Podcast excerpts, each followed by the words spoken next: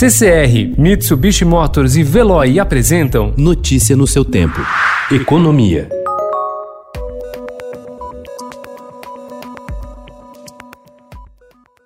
O presidente Jair Bolsonaro se reuniu na última segunda-feira no Palácio do Planalto com o deputado federal Davi Soares, do Democratas de São Paulo, filho do missionário R.R. Soares, e com o secretário especial da Receita Federal, José Barroso Tostes Neto. Segundo apurou o Estadão, no encontro a portas fechadas, o presidente cobrou uma solução para dívidas tributárias que as igrejas possuem com o fisco. Bolsonaro já ordenou à equipe econômica resolver o assunto, mas a queda de braço continua por resistir existência do órgão.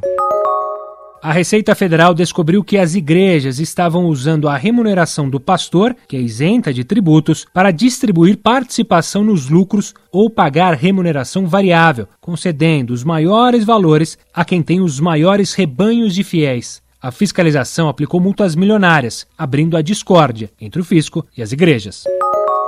Um dos maiores produtores de soja do Brasil, Blairo Maggi, não vê como iminente a saída da ministra da Agricultura, Tereza Cristina, do governo. Criticada por uma ala bolsonarista por pertencer ao Partido Democratas dos presidentes da Câmara Rodrigo Maia e do Senado Davi Alcolumbre, Tereza Cristina virou alvo de integrantes do governo e agricultores mais radicais. Em entrevista ao Estadão, o ex-ministro da Agricultura fez pesadas críticas a integrantes do governo e do agronegócio que associam os prejuízos prejuízos com a pandemia do novo coronavírus à China.